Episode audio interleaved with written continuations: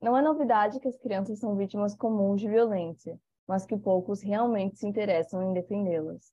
Seja pela normalização da violência física ou psicológica, pela sexualização a partir da mídia e músicas, ou mesmo pela falta de supervisão em redes sociais, é nítido que precisamos urgentemente direcionar um olhar mais atento a essa classe.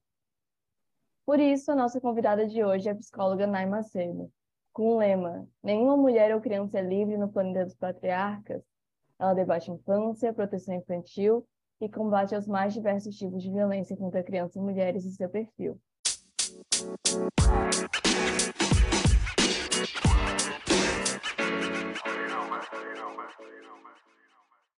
Seja bem-vinda, Nai. Fico muito feliz de te receber aqui no podcast. Eu admiro muito teu trabalho. É uma das pessoas que eu mais divulgo no Instagram. E quando eu abri a caixinha perguntando quem que eu gostaria que, de, de entrevistar, de convidar, a maioria das respostas era ou tu, ou a Yasmin do Vulva Negra, ou a Jamila Ribeiro, que é outra pessoa que eu estou tentando. Então, o pessoal curte bastante teu conteúdo por ali também. Como é que tu tá?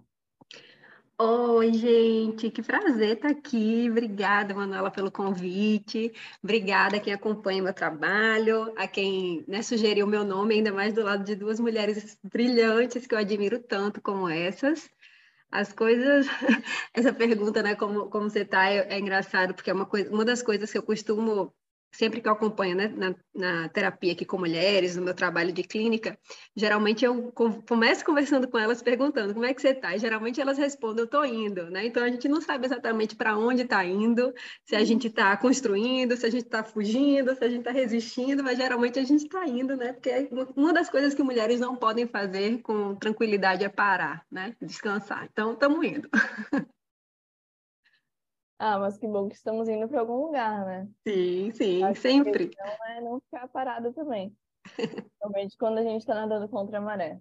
E antes de mais nada, eu queria que ficasse bem à vontade para te apresentar e para contar como que o tema infâncias acabou se tornando um objeto da tua militância. Eu sei que não é apenas infâncias, também a questão das mulheres, mas falando especificamente de crianças, né? É, na verdade, eu, eu, para quem não me conhece, né, eu sou Nay Macedo, sou psicóloga, sou psicoterapeuta de mulheres, mulheres adultas, né? Hoje a minha clínica especificamente trabalho com mulheres adultas, é, mulheres que estão aqui no Brasil, brasileiras que estão expatriadas, então atendo hoje as mulheres que estão na minha clínica giram ali em torno de sete ou oito países, né, fora do Brasil, além do Brasil e trabalho pesquisando, divulgando conteúdo também sobre infância, sobre mulheres, sobre maternidade, sobre violência contra crianças e mulheres, adolescentes. E eu acho que mais do que um, um objeto de militância, eu acho que é um objeto de vida, né? A gente sendo sendo mulheres, tendo sido crianças, nascido meninas num país como o Brasil, né? E depois que me tornei psicóloga, comecei a entender muitas dessas questões, além da minha questão de vivência, né? Então, com os meus estudos, leituras, uh, observações, escuta. E depois que me tornei mãe, né? Isso ficou absolutamente impossível de não ver, né? Porque a gente às vezes até passa por algumas situações em que a gente é, é treinada para desviar o olhar, mas quando a gente se torna mãe, essas coisas são absolutamente jogadas na nossa cara, não tem como não ver. E sou mãe de duas meninas, então isso se amplifica, né? Então eu acho que é uma questão para mim, além do ativismo, é muito mais uma coisa de vida pessoal, do meu entorno, da minha observação, do meu trabalho. Então é uma questão para mim assim do meu cotidiano, né? Tá presente na minha vida. E aí trabalho com isso nas redes sociais, nas mídias sociais, na minha clínica com mulheres aqui no Brasil e no exterior. E acho que em todas as relações que a gente desenvolve como cidadã brasileira, é, esses temas estão presentes, né? Com certeza, e acho que nos últimos anos acima de tudo, né? Sim. Porque, por mais que seja muito falacioso que algumas figuras políticas digam que se importam com a infância, mas de fato não direcionam um olhar para isso que seja é, prático para que se formem políticas públicas, nos últimos quatro anos ficou ainda mais nítido essa hipocrisia, né? Porque era um grande moralismo relacionado à infância, mas esse moralismo ele não levava à proteção dessas crianças, né? Então, acho que nos últimos anos o teu termo ficou ainda mais emergente nas redes sociais, né? Sim, é muito nítido, né, que a gente observa cada vez mais. A gente sempre soube, né, que a infância é um tema é, muito negligenciado na nossa sociedade, né? A gente sabe que com o passar dos anos o direito das mulheres foi ganhando alguma atenção, embora ainda muito invisibilizado o direito das pessoas com deficiência, o direito das pessoas racializadas, o direito das pessoas no cárcere, o direito dos animais. Vários desses grupos né, socialmente oprimidos vêm ganhando alguma atenção, mas a gente percebe que até hoje, ou talvez cada vez mais, o direito das crianças é um direito que as pessoas dizem, né? O discurso vem de que tudo é pelo melhor interesse da criança, mas muitas vezes até essa frase, até esse termo é utilizado como justificativa para vulnerabilizar as crianças, para deixá-las ainda mais indefesas e para cometer violências contra elas, né? Então é um tema que a gente precisa, sem dúvida, falar cada vez mais. Com certeza, e fico bem feliz de abrir essa temporada com uma entrevista contigo, porque aí eu já começo falando desse tema que é super importante e que precisa ser mais discutido mesmo, né? E já que a gente está falando disso, te acompanhando e acompanhando outras mulheres que fazem conteúdo sobre esse tema, né, violência contra as crianças e como ela se reinventa a todo momento, é, eu vejo que tu faz muitos debates sobre como é, bater em criança é problemático, e eu vejo que muitas outras influencers também estão falando nisso. E agora esse assunto está um pouquinho mais em voga do que sempre foi, né? Acho que ainda era muito normalizado. Mas quando esse assunto chega em debate, e começa de fato a ser criticado, outras problemáticas começam a surgir relacionadas à violência contra a criança. Uma delas é a sexualização infantil, né? E como que tu enxerga esse movimento de essa violência que se reinventa? É isso mesmo, né? A gente percebe que quando a gente começa ver o movimento na sociedade para pautar a violência, os castigos contra a criança, né, a cultura da violência física que durante muito tempo foi normalizada e ainda é até hoje, né? Muitas pessoas ainda têm esse conceito equivocado de que como a gente vem de educação tradicional, onde as pessoas acreditam que ou a gente pune, a gente bate, a gente castiga, ou o oposto disso é não fazer absolutamente nada, né? E as pessoas não entendem que isso também é uma forma de violência, que é a negligência que existem vários outros caminhos, né, dentro desses paralelos aí, desses extremos, que permeiam o respeito, o diálogo, a escuta, tratar as crianças como seres humanos que ainda não são socialmente, né? Então é muito habitual que a gente veja as pessoas tratando crianças como se não fossem indivíduos dignos, inteiros, completos, que merecem respeito. E aí a gente percebe que esses, esses debates sobre bater em crianças, sobre punir crianças, castigar crianças, e principalmente a violência psicológica, né, a violência simbólica, que é muito difícil da criança conseguir identificar, porque geralmente esse tipo de violência vem junto com uma ideia nebulosa de afeto, né? Então, é eu bato em você porque eu gosto de você, eu te castigo porque eu me preocupo com você, borrando completamente esses limites pessoais da criança entre o que é violência e o que é afeto. E aí a gente vê isso hoje, assim, indiscriminadamente em relação à erotização precoce, né? Porque a gente entende que a sexualização da criança é uma coisa que já vem com ela, né? Crianças são seres sexuais, porque somos todos sexuados. Então, existe uma hipersexualização da infância, ou seja, uma erotização precoce, né? Que é trazer conteúdos do universo adulto para a infância. E que isso hoje está, assim, totalmente aberto, né, com um debate muito difícil de ser feito. É, na cultura, as pessoas têm muito essa ideia de que, por ser cultural, determinadas coisas serem culturais é legítimo, né, como se a gente não tivesse muitas formas de violência culturais instaladas no nosso país e que a gente, ao, ao longo do tempo, foi entendendo que aquilo não é porque é cultural que é bacana, né?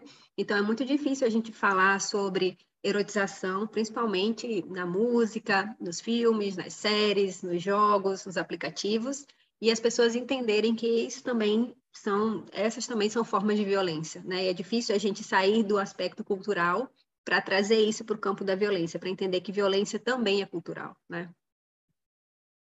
Sim, eu até fiquei lembrando, enquanto tu falavas, do livro Tudo sobre Amor, da Bell Hooks. Uhum. E nos primeiros capítulos ela fala da infância dela. E é um livro muito bonito, que é um livro que é muito pessoal para ela.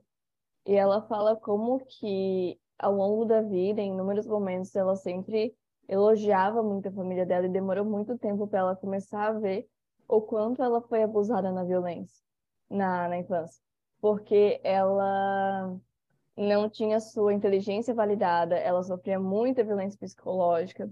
E isso é tão normalizado que até pessoas que estudam um tema, que é, realmente recorrem à teoria, ela tem dificuldade em ver aquilo na prática, né? Então é algo muito normalizado ainda. E claro, como tu falou, essa violência que se reinventa, né? E hoje em dia a gente vê essa questão da erotização que é super socialmente aceita e dificilmente questionada. E é impossível a gente falar disso sem falar de combate à pedofilia, né? Porque apesar de quase todo mundo se dizer contra essa, essa prática, até porque é bonito dizer que é contra a pedofilia, a gente sabe que na realidade é bem diferente e que ainda existem muitos elementos culturais e sociais que facilitam e normalizam essa violência.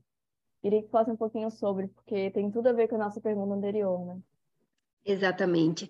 É, é muito fácil da gente, depois que a gente refina o olhar, né, fica muito sensível. Costumo conversar, né, nas mídias sociais falando que a gente precisa despertar, né, e depois que a gente fica atenta, né, eu uso muito esse termo, né, com, com as mulheres que me acompanham ali, que a gente precisa ficar atenta. Depois que a gente aguça o olhar para esse tipo de coisa, é impossível que a gente não veja mais, né? Então eu recebo muitas, muitas, muitas mensagens me falando sobre isso. Nossa, né? Depois que eu despertei para esse tipo de coisa, eu agora sento para ver um filme, eu problematizo, eu sento para ouvir uma música, né? Essa questão da música, que é uma coisa muito muito presente nos nossos dias de hoje, né? A gente percebe o quanto que as crianças e os adolescentes estão imersos na cultura da pedofilia, na cultura do estupro, né? Que são termos que as pessoas se apartam completamente para falar, né? Quando a gente fala sobre esse tipo de coisa, as pessoas arregalam os olhos e querem fugir desse debate porque não querem ser associadas a pessoas que fazem apologia a esse tipo de coisa, né? Então, é, quando a gente toca nesses temas, as pessoas fogem completamente dessa conversa, mas é, é nítido, né? Que a gente percebe que cada vez mais está sendo estimulado que as crianças e adolescentes produzam conteúdos relacionados à pedofilia e à pornografia, à pornografia de modo caseiro, né? Então, se as crianças é, dançam as músicas que hoje em dia, né, gente, eu falo muito que antigamente, nos anos 80, 90, algumas dessas músicas, ou muitas delas, tinham conteúdo subliminar, tinha conteúdo com que a gente chama de duplo sentido, né? E hoje em dia, assim, é absolutamente explícito, né? A produção de conteúdos, de músicas, de filmes, de séries que tenham esse apelo, né? Por exemplo, eu falo muito sobre o quanto a gente normaliza associar é, atos do, da vida adulta, né, relacionados ao sexo, então comportamento sexual adulto, a elementos da infância. Né? Então, quando eu digo, por exemplo, quando eu questiono, quando eu trago o debate para a gente falar sobre músicas que falam sobre papai, mamãe, né, sentar no colinho, mamar, upa cavalinho, né, carinha de neném, coisas desse, desse, desse, tipo que estão absolutamente frequentes nas músicas de hoje em dia, e as pessoas agora já estão entendendo também que não é mais sobre, por exemplo, o funk, né? Tá no funk, tá no samba, tá no axé, tá no pop, tá no sertanejo bastante. E que isso se espraiou de um jeito assim, onde todo mundo tem acesso a esse tipo de coisa e as pessoas não filtram e as pessoas não param para ouvir, às vezes ouvem o trechinho da dancinha e as crianças estão ali reproduzindo danças completamente erotizadas, músicas de conteúdo muito profundo, explícito, que as pessoas às vezes pegam com uma ou outra pessoa, né, como o exemplo dessa MC que saiu agora, que as pessoas ficaram chocadas, mas as músicas do carnaval tinham essa pegada, né, de associar e aí, quando a gente fala que a cultura permeia esse tipo de coisa, as pessoas ficam chateadas, aborrecidas, né? Porque acham que, ah, mas em tal lugar, regionalismo, a gente fala painho, maninha, papai, neném, e isso, ok, que isso seja cultural, digamos que seja, né? Apesar de ser uma coisa que a gente deveria, de fato, problematizar, porque que dois adultos se chamam de pai, mãe, neném, bebê, enfim. Mas, mesmo que a gente não problematizasse esse tipo de coisa, é a associação entre conteúdos da infância com comportamentos sexuais adultos, que é uma coisa problemática e que as pessoas parecem não ver, né? Então, a gente precisa falar sobre essas coisas, a gente precisa falar sobre influenciadores, adolescentes, jovens, que têm aí milhões de seguidores e que dançam esse tipo de música, e que isso vira uma influência, não é à toa o nome, né, para outras pessoas. Então, a gente bota muito na conta do pai, da mãe, que possibilita em algum momento esse acesso das crianças e dos adolescentes, mas a gente precisa falar de toda a indústria que trabalha para isso acontecer, né? Não dá para a gente colocar somente no colo do pai e da mãe. A gente precisa falar também de quem está por trás, de quem produz, de quem não regulamenta, né? Então tem muitos atores aí nessa problemática, eu penso. Com certeza. E eu até quando vejo teus posts e te ouvindo agora, eu penso o quanto a gente normalmente endereça a responsabilidade para pessoas, né? Ou para influencer, ou para pai e mãe, que é importante, Sim. mas muitas vezes a gente esquece do macro, né? Que são as plataformas que realmente permitem que esse tipo de conteúdo seja feito, divulgado, e que crianças tenham acesso a isso, né? Porque, para além da problematização da linguagem que é usada, o acesso que as crianças têm a isso, para mim, pelo menos, é a parte que é mais absurda disso tudo. Uhum. Então, realmente, são muitos fatores e muitos agentes ali envolvidos.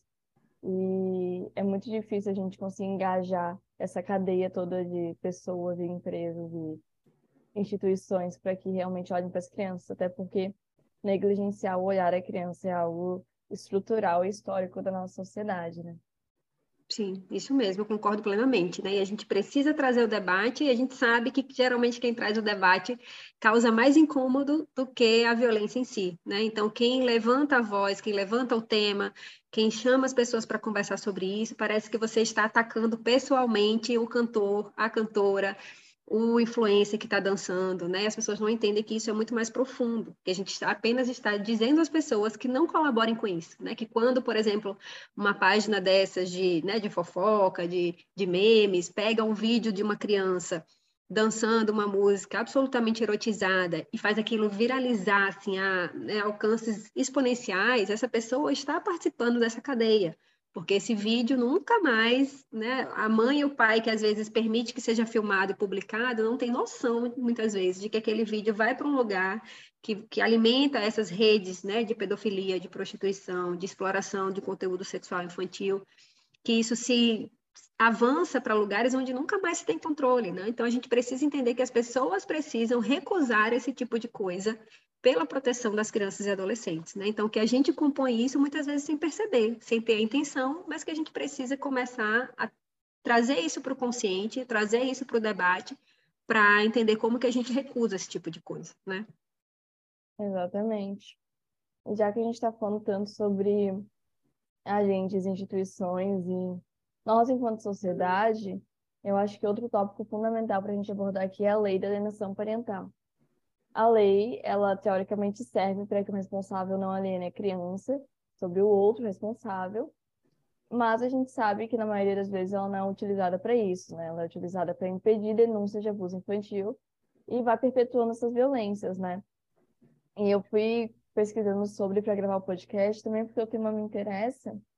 E eu vi que desde o surgimento essa lei é muito problemática, né? A origem dela é muito problemática. Queria saber se pode comentar um pouquinho sobre ela e sobre o impacto que ela tem na segurança das crianças no Brasil. É exatamente isso que você falou, né? Ela teoricamente serve para proteger as crianças, né? Então, isso é, um, é outro tema muito difícil da gente conseguir falar, né? É um tema que muitas, principalmente muitas mulheres, ativistas, profissionais de saúde, segurança, feministas, né, jornalistas, tem muita gente envolvida nisso, mães principalmente, né, que passam junto com as suas crianças por esse tipo de situação e é muito frequente que a gente traga para as pessoas cada vez mais o entendimento de que a lei de alienação parental não protege crianças e adolescentes, né? Então é preciso que a gente vá à raiz, à origem de onde tudo isso aconteceu para que a gente não fique nadando no raso, acreditando nas coisas que tentam ser maquiadas para que essa lei se perpetue. Né? Então, por exemplo, essa lei, o Brasil é o único país do mundo né, que, que se utiliza da alienação parental como uma lei específica. Né? A gente tem, por exemplo, o caso de Porto Rico, que também tem ali dentro de outros arcabouços né, jurídicos, mas aqui no Brasil Nós somos o único país onde a LAP, né, como a gente chama, a Lei de Alienação Parental, é uma lei específica, né?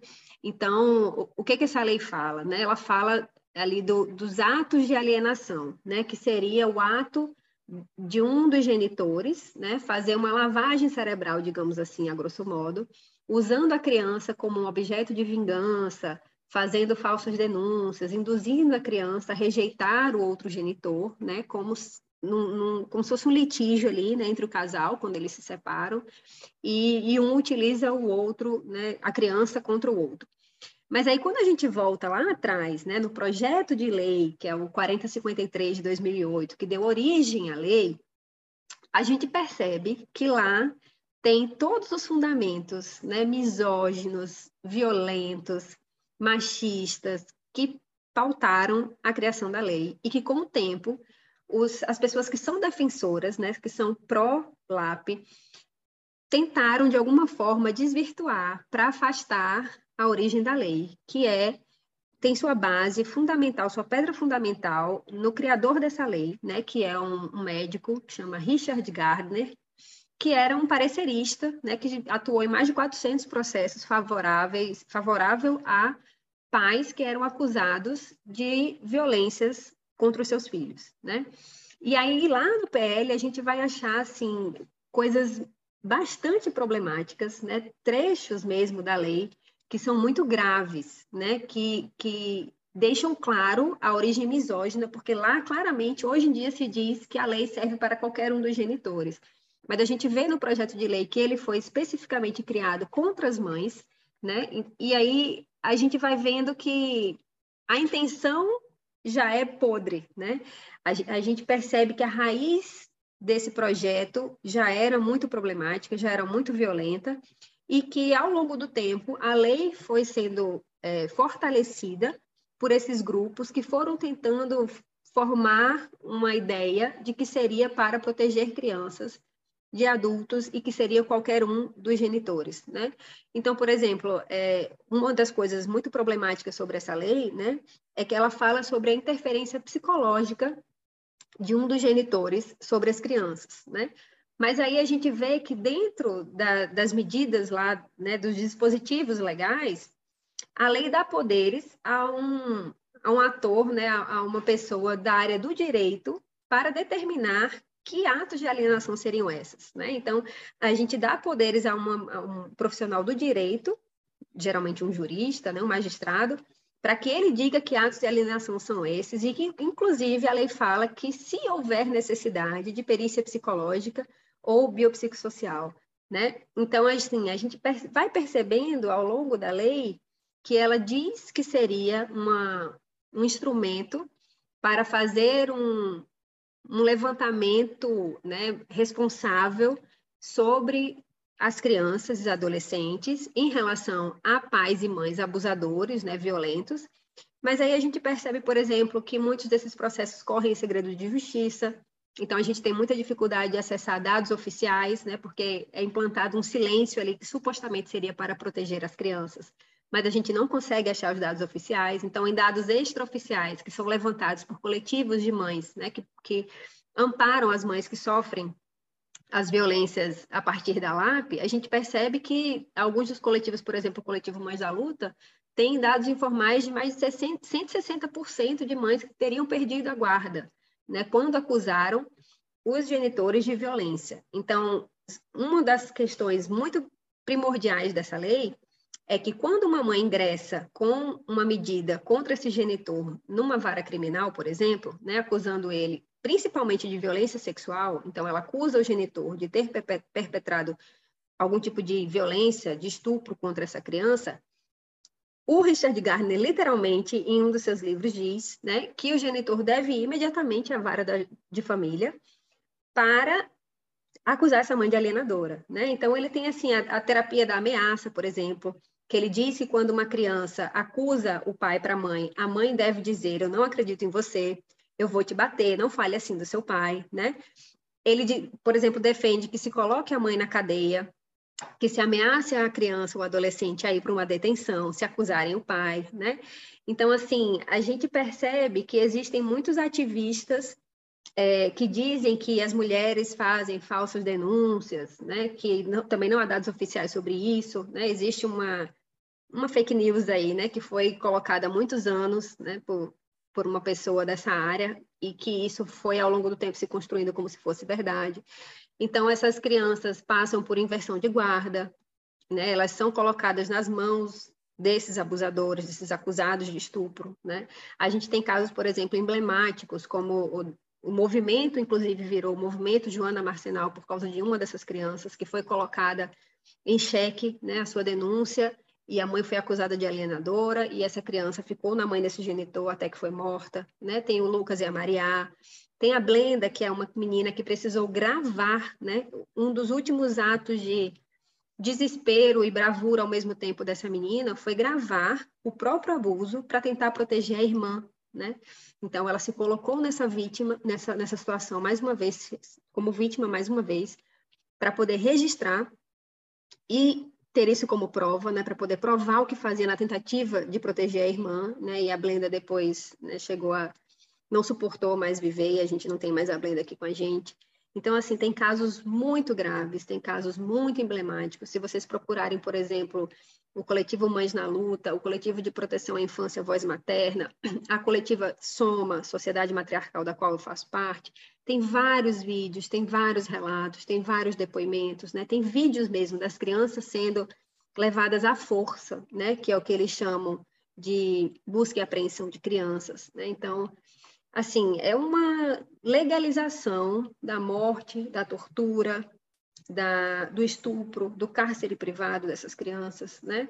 Então, assim, se vocês procurarem pesquisar sobre Richard Gardner, sobre o PL que deu origem à lei, se vocês observarem, por exemplo, que existe uma carta da ONU direcionada ao governo brasileiro atual, assim que ele foi eleito, para a revogação imediata dessa lei e que até hoje nós não temos nenhuma resposta a essa carta, né?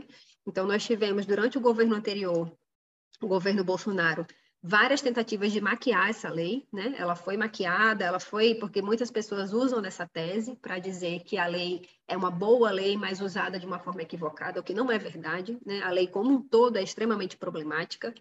E no governo atual, que a gente, né, muitas das pessoas tinham esperança de que houvesse uma resposta imediata, saíram recentemente medidas em proteção a mulheres né, e crianças, e a gente silêncio absoluto sobre a LAP, né? Então existe uma carta da ONU direcionada ao atual governo, assim que ele foi eleito, para que ele se posicionasse a esse respeito desde o dia 4 de novembro de 2022, que pede a revogação, e até agora a gente não tem nada né, a esse respeito. Então, tem assim pesquisas da Universidade de Manchester, do Canadá, o The Guardian, lá na Inglaterra, já falou sobre isso.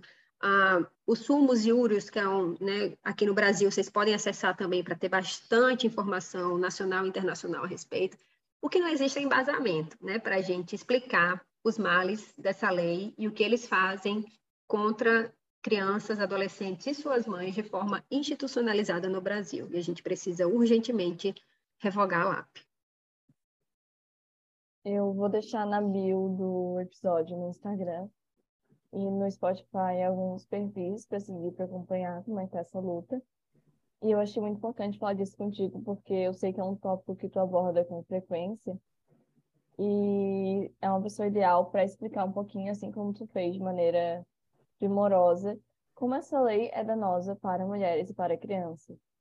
E eu já fiz alguns stories sobre, já divulguei alguns perfis sobre antes também, mas eu acho fundamental alguém explicar por que, que essa lei é tão danosa, né? Porque, de fato, assim como tu falou, é muito comum as pessoas falarem que é uma lei boa que está sendo mal, mal utilizada, mas, na verdade, ela nunca foi uma lei boa, né? Ela sempre foi uma lei que foi criada para perpetuar violências.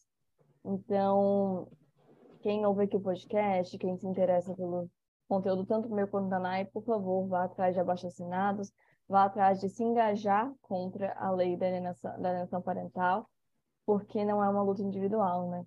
É uma luta coletiva que precisa do apoio das mulheres para que algo seja feito. Se nem a ONU mandando uma carta, a lei foi revogada, então, a gente precisa, de fato, se aliar a essas instituições no sentido de defender também os nossos interesses. Então, obrigada por comentar tudo isso, né? Imagina, eu que agradeço o espaço. Acho que é muito importante que as pessoas conheçam quem foi Richard Gardner, que as pessoas leiam as obras dele, que são obras autorreferenciadas. Né? Então, não existe uma pesquisa, por exemplo, científica, né? e uma das questões que a ONU aborda, inclusive essa, né? de ser uma pseudoteoria, de ser uma, uma invenção. Né? O Richard Gardner criou a suposta síndrome de alienação parental, ele é um defensor ferrenho e aberto da pedofilia, né, em suas obras. Então, ele diz que a pedofilia, abertamente, ele diz, tem muitos vídeos, por exemplo, vocês podem ver, vai sair um documentário daqui a pouquinho que chama Lei da Mordaça, tem uma página no Instagram a respeito. Tem a página Brasil contra SAP, onde vocês vão encontrar vídeos. Na minha página, né, arroba Naimacedo, tem um vídeo lá que fica fixado lá para quem tiver qualquer dúvida chegar, saber que eu trato sobre esse assunto. Tem, tem, tem falas do próprio Richard Gardner dizendo sobre a terapia da ameaça, dizendo quanto a pedofilia na cabeça dele não fazia não faria mal nenhum para as crianças, né? Que isso inclusive seria bom para a sociedade, porque a criança desde muito cedo seria estimulada a, a procriar, né? Então seria bom para a humanidade. Que o grande problema da pedofilia é a mãe que se incomoda com isso, que coloca a criança contra o pai. Então, assim, gente, é, é difícil, tá? Tem que ter estômago para lidar com isso, mas é muito importante que cada vez mais a gente se aproprie disso para que a gente, enquanto sociedade, possa mudar o nosso entendimento a esse respeito, porque quem ajudou a aprovar a lei lá atrás foram, inclusive, profissionais e políticos que não leram, que não se debruçaram, que não se aprofundaram a esse respeito, acreditaram que quem estava ali na mesa e as pessoas que estavam na mesa, né? Tem a, psicóloga Cíntia Cearalo, era uma conselheira do CFP na época e foi uma das raras pessoas que conseguiu correr lá na audiência pública para falar contra. Então, todo mundo que estava lá naquela lei estava lá para falar a favor, e as pessoas ali foram aliciadas para isso, né? A, a Natasha do Brasil contra a ela costuma falar muito isso, as pessoas foram aliciadas para aprovar isso lá em 2010, mas é inadmissível que em 2023, com tantos casos, com tantos relatos, com tanta materialidade que a gente tem sobre isso, ainda não, não haja nenhuma medida efetiva pela revogação. Né? Então, eu que te agradeço, Manuela, pelo espaço para a gente falar sobre isso e que as pessoas, de fato, se engajem e procurem saber para que a gente possa lutar juntos. É, e já que a gente está falando sobre mulheres, crianças, violência contra as crianças, que talvez seja o grande tema desse podcast, desse episódio especificamente, eu vi que na tua bio tem um lema que diz que nenhuma criança ou mulher é livre no planeta dos patriarcas. E falando de criança especificamente, né, eu achei muito forte e certeiro. E eu queria que tu falasse um pouquinho como que tu compreende essa relação entre patriarcado e infância. Acho que a pergunta sobre ela lápis já deixou isso mais ou menos engatilhado, né? Mas se pudesse aprofundar um pouquinho na relação desses dois temas, seria bem legal. É, eu costumo ouvir de algumas pessoas, né, que, que parece que esse esse termo, né, patriarcado, foi cooptado de um jeito aí, onde parece que virou um, uma palavra, né, que a gente usa quando a gente quer falar sobre algum, alguma coisa relacionada à violência, a gente joga o termo patriarcado, né, quando, na verdade, é um sistema, né, existe um pensamento, principalmente aqui no nosso país, isso é muito instituído, né, onde é, esses sistemas de, que, em que a gente vive, né, todas nós, pessoas, mulheres, crianças, homens, idosos, é, a gente vive num sistema onde há muitos e muitos anos, há séculos, toda a nossa história é construída com base no olhar dos homens sobre a história, sobre a cultura, sobre a, as construções que a gente faz, o que é verdade, o que é mentira, o que são conceitos, o que são leis, o que são estruturas. Então, todo esse pensamento coletivo onde a gente está inserido, é, durante todo esse tempo as mulheres ficaram de fora né, dessa construção. Então, é muito difícil que as mulheres se entendam dentro desse sistema patriarcal como indivíduos e como coletividade, sabendo que a gente tem pouquíssimo poder individual e coletivo. Né? Então, eu costumo falar que para a gente, que nenhuma mulher nenhuma criança é livre dentro, dentro de uma sociedade patriarcal, porque a gente simplesmente não tem poder, nem individual nem coletivo. Né? Então, é preciso que a gente desenvolva todo tipo de crítica, todo tipo de olhar, de pensamento cético em relação a tudo que foi estabelecido até aqui, para que a gente possa desenvolver a nossa própria cultura, para que a gente, por exemplo, leia mulheres como Gerda Lerner, né, que, que tem um livro muito importante sobre isso, que chama A Criação do Patriarcado, onde ela deixa lá historicamente todo esse legado né, construído. Tem a Maria Mies, que também faz isso, né, para que a gente entenda a origem de tudo isso, para que a gente vá à raiz dessas opressões, para que a gente entenda como essas coisas se construíram, como as mulheres foram deixadas à margem de tudo isso, né, e para que a gente entenda que sem mulheres não há construção de cultura, de história, mas para que a gente possa de, de verdade fazer parte disso, para que a gente saia desse, desse lema, né, que é muito liberal ali, de lugar de mulher é onde ela quiser, né, que a gente usa isso é, de uma forma até muito cínica, muitas vezes é utilizado, né, mas na prática a gente vê muito pouco. Então, por exemplo, existe um, um documento de foi produzido por mulheres curdas e que elas dizem que lugar de mulheres é na revolução. Então, é importante que a gente entenda qual é o nosso papel, de fato, e que a gente persiga o nosso papel de direito, né? Para que a gente possa fazer isso enquanto mulheres, se unindo, se coletivizando, para que a gente tenha alguma possibilidade de não só sobreviver, né, nesse mundo, mas que a gente possa de fato atuar nele, né? Com certeza.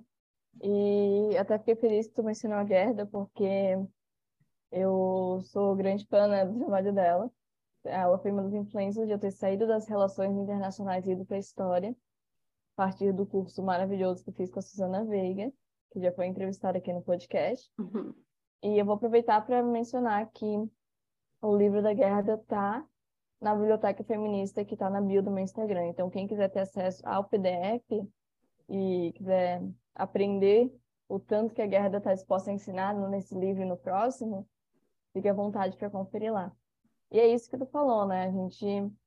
Eu acho que esse teu lema ele resume tudo, que existe um olhar tão liberal voltado às mulheres, né? Que depende delas chegar lá, depende delas é, ultrapassar todos os obstáculos, que a gente esquece completamente que isso é uma perspectiva extremamente neoliberal e que isso não condiz com a realidade, né?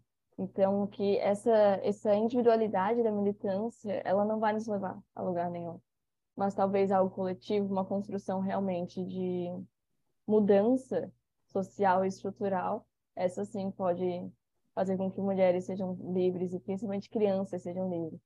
Que acho que para a liberdade de uma criança e para a segurança de uma criança, a gente precisa de um trabalho muito coletivo e estrutural, né? Isso mesmo. E bom, meu público aqui é majoritariamente feminino. A gente tem muitas mães, muitas psicólogas, inclusive, e nesse sentido, eu queria te perguntar como que a gente pode agir, sendo mães ou não, para promover a defesa, a segurança e a liberdade das crianças nas nossas esferas pessoais, nas nossas militâncias. Como que a gente pode realmente se engajar nessa luta? Eu acho que uma das primeiras coisas, trazendo um pouco na esteira do que a gente já conversou, né, na pergunta anterior, eu acho que a primeira coisa que a gente precisa fazer é esse movimento, né, de entender o lugar onde a gente está de entender que esse tipo de construção neoliberal, como você falou, né? A gente, por exemplo, uma das frases célebres, né? Meu corpo, minhas regras, que as pessoas utilizam, ah, é um movimento feminista, e aí existem críticas, deboche em relação a isso, né? E a gente entende que não, meu corpo, as regras são do patriarcado, né? As regras não são nossas, infelizmente as regras não são nossas. Então, as mulheres, por mais que tentem se libertar desse sistema de opressão sozinhas, isso é muito difícil. Então, a gente precisa ter consciência que as mulheres não são capazes, por exemplo, de se defender das violências, que elas não podem livremente ir a, a uma delegacia denunciar violência sem sofrer algum tipo de represália em relação a isso, que elas não podem, dentro das empresas, denunciar assédio livremente, por mais que existam políticas que estejam ali pautadas supostamente para coibir assédio, que a gente não pode simplesmente chegar na escola e denunciar qualquer tipo de violência que aconteça, que existem ferramentas como o Conselho Tutelar, que existe o Disque 100, existe o Disque 810, 180, mas é difícil a gente conseguir trazer isso para a prática, porque o sistema ainda é completamente corrompido e feito para trabalhar em defesa, principalmente de homens, de homens brancos, de homens brancos ricos, né? Então, é muito difícil que as mulheres se apropriem dessas coisas todas para que elas entendam e tragam isso para o consciente, para a gente primeiro ter o um entendimento de quem nós somos socialmente, que a gente não negocie mulheres e crianças, que a gente entenda que nós somos treinadas, né? A gente chama isso de socialização feminina. Nós somos treinados desde que a gente nasce, né? Uma menininha lá, uma bebê, que é identificado que a gente é do sexo feminino. Existe uma série de opressões que a gente vive. A gente viu recentemente a bebezinha com 27 dias, né? Que foi violada pelo próprio pai. Então, existem situações que são impostas ao sexo feminino, independente do que a gente deseje, do que a gente gostaria, do que a gente pretenda fazer consigo mesma. Né? Então, a gente está imersa nesse sistema que não por isso a gente precisa, né? não dá para fazer um abandono coletivo, né? E, e, simplesmente vamos fazer o quê? Todo mundo fecha as portas e fica dentro de casa e espera né, o tempo passar. Não tem como, né? A gente não, nem isso é permitido às mulheres, né? Porque o sistema patriarcal sobrevive da exploração dos corpos das mulheres e das crianças, da força de trabalho, da carga mental. Então a gente precisa se entender como vítima de todo esse sistema, como oprimidas nesse sistema, para que a gente se una a outras mulheres, para que a gente ouça mulheres críticas, para que a gente perceba que mulheres céticas que se unem a outras mulheres e que não negociam mulheres e crianças não querem o mal dos homens, né? A gente precisa entender que não é uma questão de guerra entre os sexos, porque a guerra já foi criada e não foi pelas mulheres, né? Então que a gente se perceba qual é o nosso papel nessa função, nesse, nesse sistema, qual é a nossa função, em onde a gente está localizada, para que a gente tome consciência e que a gente possa, junto a outras mulheres e junto à defesa prioritária de crianças, que a gente não negocie a nossa condição de mulheres, de fêmeas humanas, adultas na sociedade, de todas as submissões que a gente é, que são atribuídas a nós, para que a gente possa viver com dignidade, para que a gente possa viver com liberdade, com respeito, como qualquer ser humano tem, tem direito. Com certeza. E fico feliz que as tuas indicações de estudo elas são muito realistas, né? Então, a gente tem que se engajar. Não adianta estar apenas no âmbito teórico, né? Mas também ir para a militância e também acompanhar mulheres que podem nos guiar nessa jornada de crítica, de desconstrução. E acho que uma expressão muito boa para isso é de tirar o véu, né? Porque uhum. quando a gente tira o véu da frente dos olhos, a gente consegue ver as coisas. E eu acredito que tem muitas mulheres como tu e como outras ali das redes que fazem esse trabalho de tirar o véu sobre a violência contra mulheres, contra crianças, de uma maneira muito efetiva. Então, te acompanhar também é uma forma de manter essa, essa militância ativa e cada vez maior. E antes de a gente encerrar, eu queria agradecer muito pela tua participação. Fiquei muito feliz que a gente conseguiu gravar e te ouvir é sempre uma delícia e levar tua voz para ainda mais mulheres é sensacional. E eu amo fazer esse trabalho de ponte no podcast, né? E quando são convidadas que eu já admiro antes de gravar, fica mais legal ainda. E para a gente ir encaminhando para o fim, eu queria saber se tem algum recado final e se tu tem alguma recomendação de livro, de filme, a gente já falou do livro da guerra, né, mas se tiver outra, fica à vontade, que tem a ver com o tema que a gente conversou hoje. Então, de novo, eu te agradeço, eu te agradeço muito, porque eu acho que quanto mais a gente puder trabalhar em rede, né, esse, esse é um dos lemas, eu acho, né, dos movimentos de mulheres, tem o, o nome que eles tiverem, né, porque em cada lugar do Brasil, do mundo, no Ocidente, no Oriente, os movimentos de mulheres têm nomes diferentes. Ao longo dos séculos, eles assumiram nomes diferentes, né? Embora aqui no Brasil a gente convencione chamar de feminismo, a gente sabe que esse não é um movimento único, né? Existem muitos movimentos de mulheres e crianças. Então, independente do nome que a gente atribua, é importante que a gente entenda que a gente precisa trabalhar em rede. Então, eu fazendo sozinha no meu cantinho lá não mudo muita coisa. Ter você aqui potencializando vozes de mulheres a gente já acrescenta, né, amplifica isso. Cada mulher que ouve, que comenta, que compartilha, que chama mais alguém para assistir junto, que no meio de uma conversa ali no bar, na família, no almoço de domingo, né, com amigas dando aquela cutucada incômoda, que a gente sabe que muitas vezes quando a gente toca nesses temas, a gente vai ser é, colocada nesse lugar, né, da, da, chata, da reclamona, do lá vem ela, e, e, é importante que a gente cause esse incômodo, porque a gente sabe, muitas teóricas já escreveram sobre isso, né, uma das indicações, inclusive, que eu faço é o livro Amar para Sobreviver, Mulheres e a Síndrome de Estocolmo Social, da Dee Graham, e ela deixa isso muito claro, né? Que se não fossem as feministas, se não fossem as mulheres, os movimentos de mulheres, tem o nome que tiver, dando nome para essas violências, né? falando sobre incesto, falando sobre estupro marital, falando sobre maternidade compulsória, falando sobre é, exploração sexual infantil, dando nome para essas coisas, se não fossem os movimentos de mulheres, certamente a gente estaria como a gente estava muitos séculos atrás, porque é muito pouco provável que o opressor né, se tocasse desse tipo de coisa e quisesse fazer algum tipo de mudança. Então, a gente precisa continuar dando nome para isso, a gente precisa ajudar a conscientizar outras mulheres, a gente precisa se apoiar em rede, a gente precisa entender o que é a hostilidade horizontal, que também é um conceito cunhado por uma feminista, né, a Florence Kennedy, para que a gente entenda que é muito fácil que a gente se coloque como inimigas umas das outras e que esses movimentos de mulheres, cada vez que são crescentes, eles são colocados como se fossem mulheres perigosas, mulheres é, difíceis, traiçoeiras, malvadas, para que a gente seja dissipada, para que a gente seja silenciada, né? Então, por exemplo, indico o livro da Guerra, já falamos aqui, O Amar para Sobreviver. Para crianças, por exemplo, eu indico todos os livros da Carolina Arcari. A Carol tem livros, né, como Pipo e Fifi, o Confusão na Casa de João, né, vão falar sobre violência sexual infantil, vão falar sobre violência simbólica, né, dentro de casa. Então, a Caroline Arcari, a Maria Julieta Jacob vai falar sobre para adolescentes, né, o Tuca e Juba. Então, assim, conversem com outras mulheres, conversem com mulheres que não negociam mulheres e crianças, porque a gente sabe que nem todas as mulheres estão nessa mesma condição de se apropriar das violências que sofrem, porque é um lugar muito doloroso, né? O livro da Graham vai falar sobre isso, né? Que muitas mulheres vão agir como se fossem reféns lá da Síndrome de Estocolmo, porque é muito difícil, é, é uma ameaça à nossa vida a gente romper com o silêncio e denunciar certas violências, né?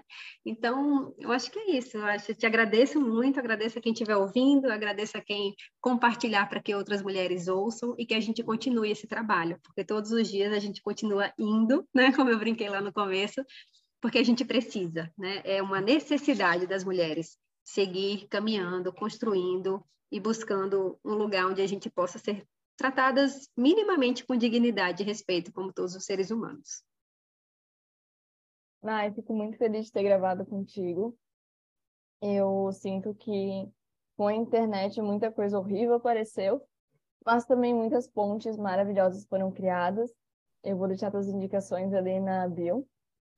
E é muito bom sentir que a gente está caminhando junto, né? Então, ver mulheres que eu admiro caminhando ao meu lado e sempre né, engajadas em formar legados para as mulheres que vêm depois, para as crianças que vêm depois, é maravilhoso. Então, muito obrigada pela tua participação. E daqui 15 dias temos mais um episódio do Olhar Veras. Até lá. Até, um beijo.